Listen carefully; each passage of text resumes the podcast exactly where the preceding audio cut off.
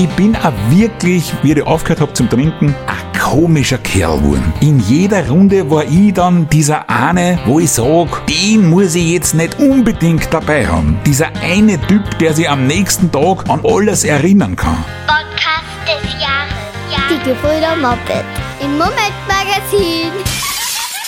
Im Vorzimmer ist alles angespielt, die Mama war beim Yoga. Haben Sie das mitbekommen vor ein paar Jahren? Damals hat in London ein revolutionäres Upgrade besagter indischer Entspannungstechnik auf sich aufmerksam gemacht. Tequila-Yoga. Sie wissen, Tequila, der ist Nationalgetränk der britischen Inseln. Aber tatsächlich, Tequila-Yoga berauscht Körper und Geist. Nur, wie funktioniert das eigentlich? Easy cheesy, wie wir Berufsjugendlichen sagen. Vor den klassischen Yoga-Posen, da kippt man sich einfach Hochprozentiges eine, damit man in die nötige spirituelle Stimmung kommt. Der aufmerksamen Hörerin stellt sich da natürlich zusätzlich die Frage, ist es wirklich neich? Antwort, nein. Natürlich nicht. Bei uns in Österreich genießt die Verbindung zwischen seltsamen Verrenkungen und Alkoholkonsum ja seit den 70er Jahren des vergangenen Jahrhunderts größte Beliebtheit. Schon damals hat der heimische Pionier auf dem Gebiet, Wolfgang Ambros, das übliche Yoga-Angebot um eine Vielzahl heimatkompatibler Übungen erweitert. Der Joe Cocker, äh, der hat es dann nur als billiges Plagiat international auf die Spitze getrieben. Ich gehe einmal fix davon aus, dass auch Sie, liebe HörerInnen, schon die eine oder andere Übung davon elegant hingelegt haben den fetten Radierer, die Killer Sandsteiß, den großen Reiher oder auch den hohen Spiegel. Das österreichische Konzept ist leicht erklärt. Zuerst zum Yoga saufen gehen, nachher den inneren Frieden suchen. Beim Wirten. Herzlich willkommen zum Podcast des Jahres. Hier sprechen die Gebrüder Moped. Mein Name ist Franz und ich werde diese Podcast-Folge heute im Alleingang absolvieren, weil mein Bruder, der ist in die Falle dieser neuzeitlichen Modeerscheinungen geschlittert. Ja, und macht grad an auf Herbstferien. Nur dazu im Ausland. Schäm dich, Martin. Der ist in Südtirol und das ganz privat. Für mich gilt natürlich weiterhin, Dienst ist Dienst und Schnaps ist Schnaps.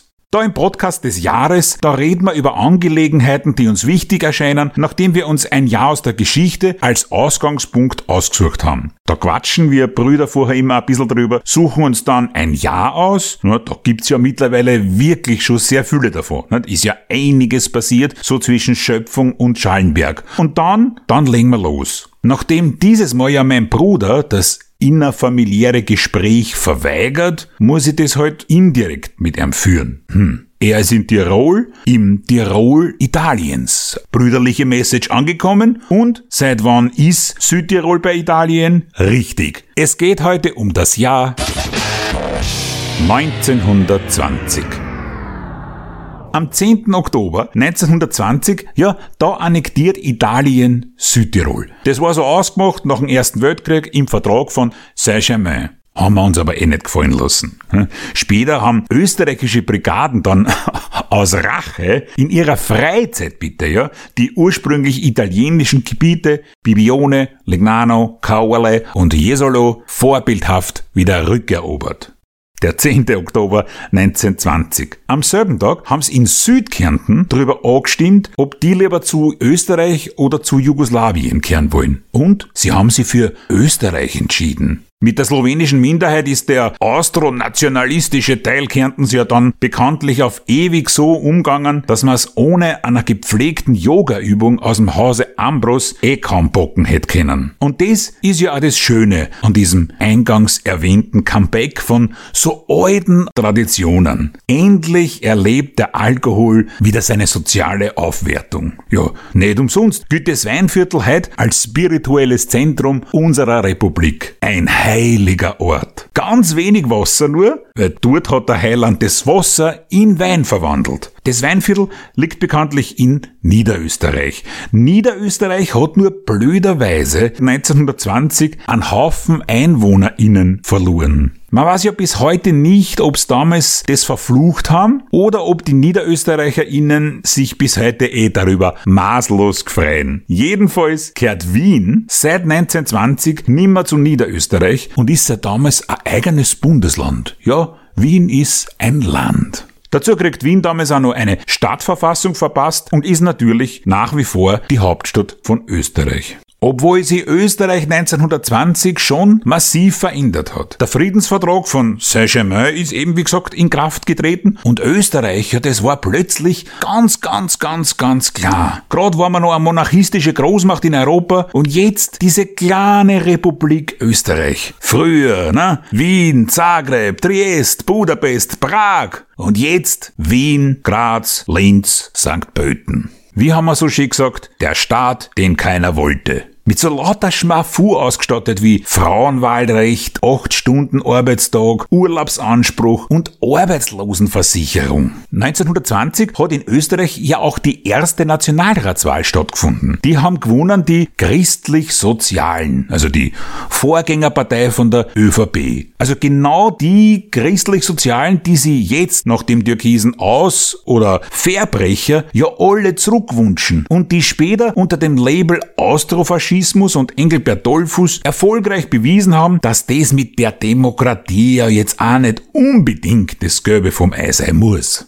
Die GegnerInnen von dieser damals ja noch sehr jungen Demokratie, die haben sie in den frühen 20er Jahren aber auch nachhaltig kreativ betätigt. Ja, da tauchen dann plötzlich so Wörter auf wie Lügenpresse, Volksverräter, Überfremdung und in Deutschland auch sehr beliebt die Dolchstoßlegende. Und das alles noch ganz ohne Servus TV, Telegram und mutigen SchauspielerInnen, die sie nimmer vom linken Mainstream einspannen lassen. Und spätestens jetzt bei der kurzen Atempause im Wort SchauspielerInnen umgehend an Genderwahn erkrankt waren und sie trotzdem nicht dagegen impfen hätten lassen. Nach besagter Dolchstoßlegende oder sagen wir doch wie es ist, Dolchstoßlüge, sollen damals die Parteien und Gewerkschaften dran schuld gewesen sein, dass man einen ersten Weltkrieg verloren hat, weil die Armee eigentlich ja eh siegreich gewesen war, wenn die Parteien und Gewerkschaften sie durch ihr Verhalten, also durch die Unterzeichnung vom Friedensvertrag von Versailles, das war der für Deutschland, wenn sie die eben nicht na,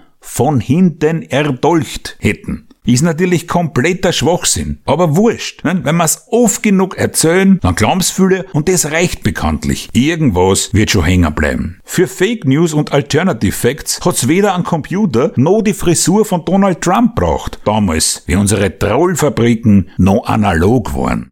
Und damit diese neuen Trolle in diesem ganzen Demokratiewahn nicht vom Mainstream komplett niedergemobbt werden, haben die sich 1920 auch gleich ihre eigene Selbsthilfegruppe mit dazu gegründet. Die NSDAP.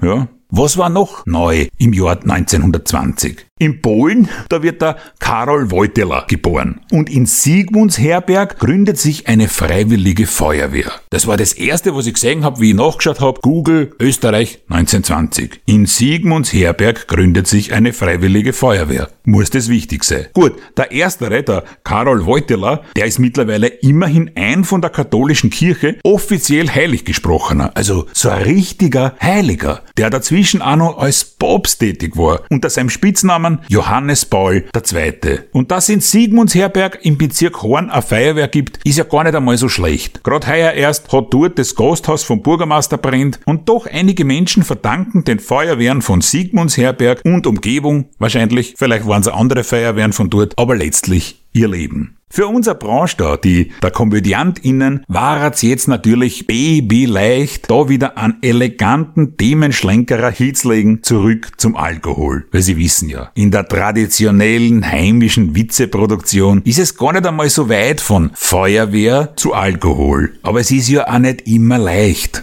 Glauben Sie mir. Ja?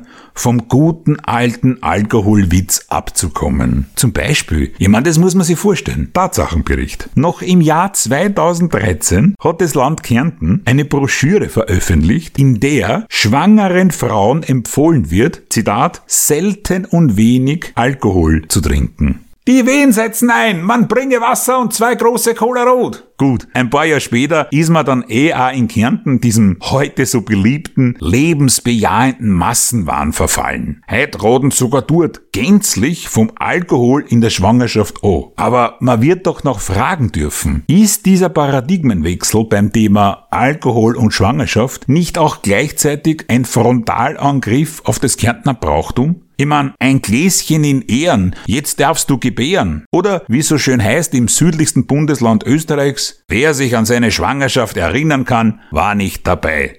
Aber natürlich, das sind alles nur ganz, ganz grausige Vorurteile. Und so Vorurteile sind bekanntlich mit Vorsicht zu genießen. Nein, in Kärnten wird gar nicht so viel Alkohol trunken, wie man immer sagt. Also abgesehen jetzt vom Villacher Fasching, dem Villacher Kirtag, der Zeit vor und nach dem Villacher Fasching und der Zeit vor und nach dem Villacher Kirtag, am Harley-Treffen, am GTI-Treffen während der Schwangerschaft und am Weg ins Berntal. Aber sonst Gerade politisch hat dieser moderne Zugang zu Alkohol in der Schwangerschaft des Bundesland Kärnten ja ordentlich auf den Kopf gestellt. Bisher waren dort die Fronten ja klar. Dem Kärntner reicht die Ortstafel in einsprachiger Ausführung. Er sieht sie ja von Geburt an so und so doppelt. Womit wir wieder waren im Jahr 1920. Aber jetzt in den USA. Weil dort haben sie damals den Alkohol sogar verboten. Jawohl, verboten. Also zumindest die Herstellung, den Transport und den Verkauf von Alkohol. Also eh alles das, was man halt so braucht, um sich ein gepflegtes Räuscherl, Spitzerl, Schwipserl zu geben. Obwohl auch der gemeine Amerikaner damals gerne fett war wie die russische Erde des kommunistischen Erzfeinds, war von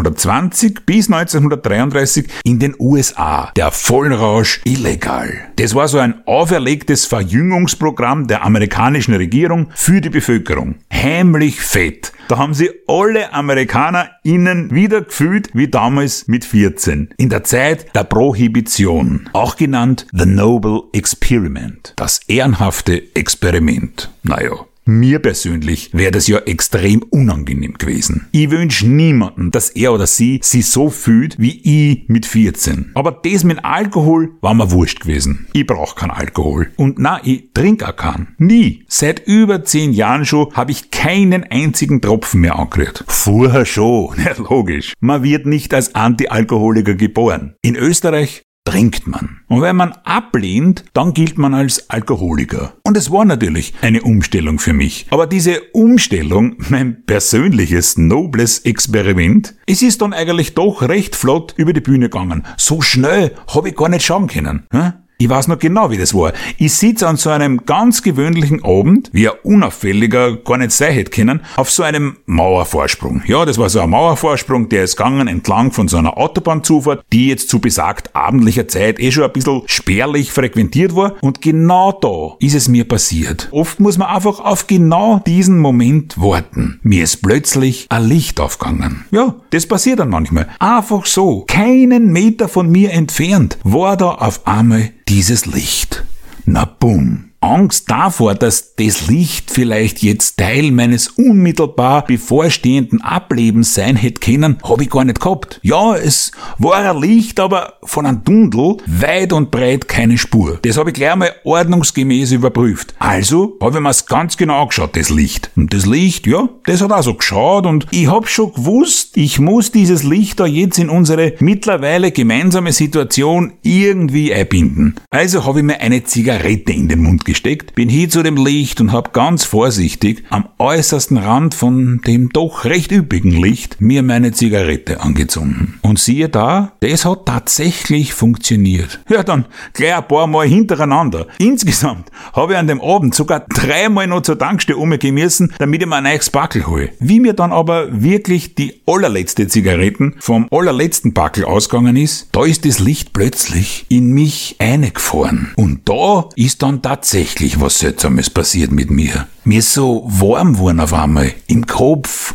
und so eine innere Stimme, die hat zu mir gesagt, jetzt müsstest dann halt schon den ganz großen Schritt setzen. Habe ich mir gedacht, gut, bin ich aufgestanden, bin ein bisschen in mich gegangen, hab gewartet, mich gefasst und haben mir dann von der Tankstelle doch noch ein viertes Backel geholt. Memphis Light. Ja, logisch. Wegen ein Elvis. Und wegen ein Fußballclub Austria Memphis. Und wegen die ganzen Trafiken, die früher in der Gegend, da wo ich meine Kindheit verbracht habe, so ein Gewinnspiel veranstaltet haben. Ja, das haben sie gemacht, gemeinsam mit einer großen Tageszeitung damals. Da war in der Zeitung drin ein Rubel los. Das hat man aber gut ausfladern können. Ich war 14, Nichtraucher und hab tatsächlich gewonnen. Ein Backerl Memphis Light. Ja? Eigentlich war es ein Trostpreis, weil die anderen Leute wollten alle gewinnen, das Haus oder das Auto. Aber ich wollte ja unbedingt den Trostpreis gewinnen. Und hab das Backerl Memphis Light gewonnen. Ab dann jeden Tag, bis das Rubbelspiel vorbei war. Ab dann habe ich mir's gekauft. Auch jeden Tag. Immer Memphis Light. Hat funktioniert. Die Idee von dem wahrscheinlich bothässlich gekleideten Werbemanager in die 80er Jahre. Der sich dabei aber eh ziemlich sicher wahnsinnig wahnsinnig fest gefühlt hat.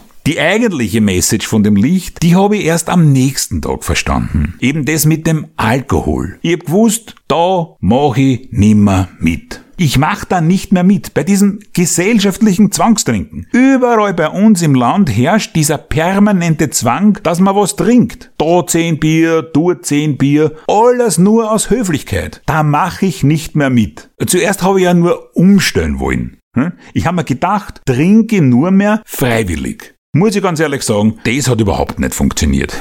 Da war ich dann wirklich jeden Tag angesoffen. Also war klar, ich trinke überhaupt keinen Alkohol mehr. Wobei, Normalerweise gebe ich das ja gar nicht zu. Nein, ich gebe das nicht zu, dass ich nichts trinke. Weil ich bin draufgekommen, in unserer Gesellschaft, da kommt es total schlecht um. Und damit möchte ich jetzt etwaige NachahmerInnen vorwarnen. Man ist, wenn man sagt, man trinkt nichts, man ist gesellschaftlich unten durch. Deswegen sage ich jetzt immer, ja, ich trinke grundsätzlich eh, nur heute nichts. Ja? Weil mir nur so schlecht ist von gestern. das kommt total gut an. Ja, das, das ist gesellschaftlich anerkannt. Am Anfang habe ich mir das ja gar nicht gescheit überlegt gehabt. Da habe ich mir in meiner abstinenzlerischen Gutgläubigkeit gedacht, stehst du dazu? Na klar, ja, ich stehe dazu. Sollen's ruhig alle wissen. Ich trinke keinen Alkohol. Und das war wirklich arg. Mit einem Schlag war ich weg. Gesellschaftlich im Off, im Freundeskreis gemobbt und beruflich gecancelt. Es hat mir einfach nimmer geben. Nirgendwo. Auch nicht in der Familie. Nur wegen ein Soda musst jetzt nicht unbedingt zu uns in den Garten kommen. Auf einmal hat keiner mehr wollen mit mir. Ich, ich habe in der Zeit zum Beispiel auch damit aufgehört, dass ich mit irgendwem telefoniere. Hat ja eh keiner angehoben, wenn's gesehen haben, dass ich das bin. Ich habe überhaupt nichts mehr telefoniert. Ja, mit wem hätte ich denn auch sollen? Und das hast du damals noch so richtig gemerkt. Ja, da sind die Telefonate ja noch einzeln abgerechnet worden. Handyrechnung null. Da findest du zum ersten Mal eine Rechnung, ja genau dann, wenn's das brauchst. Vorher war ich ja immer ein bisschen im Verzug, aber nicht, weil ich kein Geld gehabt habe, sondern weil sich der konstant wiederkehrende Vollrausch mit meinen administrativen Pflichten, also dass man weiß, wo man diese ganzen Sachen wie Rechnungen gut healing kennt, einfach nicht ausgegangen ist und dann gibt's gar nichts zum Zahlen. Das einzige Mal, dass mich damals wer angerufen hat, das war T-Mobile. Und die wollten fragen, ob ich nicht zu A1 wechseln mag. Weil sie auch gesagt haben, das macht so keinen Spaß mehr mit mir. Aber ich muss sagen, ich bin auch wirklich, wie ich aufgehört habe zum Trinken, ein komischer Kerl geworden. Ich muss selber sagen, in jeder Runde war ich dann dieser eine, wo ich sag, den muss ich jetzt nicht unbedingt dabei haben. Na, dieser eine Typ, der sich am nächsten Tag an alles erinnern kann. Und ich hab auf einmal so viel Blödsinn geredet. Wie unser Ex-Kanzler. Sebastian Kurz ist ja genauso wie HC Strache. Nur ohne Alkohol. Ich selber hab so peinliche Sachen gesagt, für die hätte ich mich früher in Grund und Boden geniert. Ich hab zum Beispiel, ich habe meinen besten Freund auf einmal so Fragen gestellt, wie, kannst du ohne Alkohol nicht lustig sein? Ja, was sagt ihr mir denn da drauf? Klar kann ich ohne Alkohol lustig sein, aber nicht fett. Ganz ohne Alkohol haben sie es aber auch lustig gehabt in Salzburg. Zumindest im Sommer 1920. Da hat sie nämlich die Salzburger Landesversammlung gegen die Sommerzeit entschieden. Die hat es tatsächlich auch schon vor der langfristigen Einführung da Ende der 70er Jahre gegeben. So auch im Sommer 1920. Aber eben nicht in Salzburg. Das heißt, in Salzburg waren es damals immer eine Stunde hinten nach. Wirklich, in Salzburg, da gingen die Uhren noch richtig. Symbolisch dafür haben im selben Sommer auch die ersten Salzburger Festspiele stattgefunden. Inklusive Jedermann am Domplatz, der seitdem dort als Dauerbrenner jedes Jahr auf und ab rennt. Immer eine Stunde hinten nach. Premiere feiert im Herbst 1920 auch das österreichische Erfolgsmusical Die Schöne und die Elegante. Hans Kelsen, der verpasst Österreich die laut dem aktuellen Bundespräsidenten van der Bellen entsprechend aussehende Verfassung, die ja ebenfalls seit 1920 durchgehend läuft. Mit Unterbrechung in den 30er und 40er Jahren, wie eigentlich eh alles, was schön und elegant scheint. Schön und elegant wäre es jetzt natürlich auch von Ihnen, liebe Zuhörende, wenn Sie das Moment-Magazin unterstützen daderten. Und zwar nicht, indem Sie beim nächsten Zirger symbolisch Ihren Aperolspritz gepflegt in die Höhe heben für das Leitmedium des Momentum-Instituts. Ich rede schon von richtigen Geld. Zaster, Knete, Mäuse, Pinke, Pinke. Das Momentum-Institut, das palavert nämlich nicht, auch wenn es unter anderem als Herausgeber dieses unseres Podcasts hier in Erscheinung tritt. Nein, es palavert nicht wie wir Gebrüder Moped. Nein, die arbeiten gut, arbeiten wissenschaftlich und liefern ab zu gesellschaftsrelevanten Themen, wie es vorher noch kein Think Tank in Österreich gemacht hat. Warum erzähle ich Ihnen das? Weil vor ein paar Tagen, da hat ein ehemaliger PR-Typ aus der ÖVP, ich glaube, der ist da jetzt gar nicht mehr so richtig dabei und wenn, dann hat er gerade einmal in der achten Reihe irgendwas zum Reden, aber egal, der hat in hanebüchener Manier versucht, Zusammenhänge herzustellen, unter Anführungszeichen, ja, dass die SPÖ mit dem Momentum-Institut verbandelt ist und dass hinter dem Momentum-Institut sogar, passen Sie auf, ein ganz ausgefuchster Masterplan der Sozialdemokratie am Tisch liegt, der das alles steuert. Also wer wirklich glaubt, dass unsere derzeitige SPÖ in der Lage ist, ein so bombastisches Projekt geheim ja, auf die Beine zu stellen. Okay, das muss dann aber auch so einer sein, der im Sommer 1920 nach Salzburg spaziert ist und sich immer darüber gewundert hat, dass er sein Ziel schon erreicht hat, bevor er überhaupt erst weggegangen ist. Ich hoffe jetzt einmal, der ehemalige Computerfritze von der ÖVP da hat zumindest jemand daheim, mit dem er darüber reden kann. In der Zwischenzeit verurteilen wir nach Kaiser Ebersdorfer Katastralgericht diesen ehemaligen Photoshop-Philipp der ÖVP zum fünfmaligen Singen des russischen Arbeiterlieds Brüder zur Sonne, zur Freiheit in seiner deutschen Version, welche 1920 uraufgeführt worden ist. Das hat er sich selber so eingebrockt. Blöde Geschichte. Ist uns ja früher auch gern sowas passiert. Sowas Unangenehmes. Ihnen, liebe HörerInnen, kann das natürlich nicht passieren. Weil wir sagen jetzt, wie in jeder Folge ganz am Schluss, danke Ihnen fürs Zuhören und seien Sie stolz auf Ihr amtliches Zertifikat der Gebrüder Moped. Sie sind die Guten, machen Sie es gut.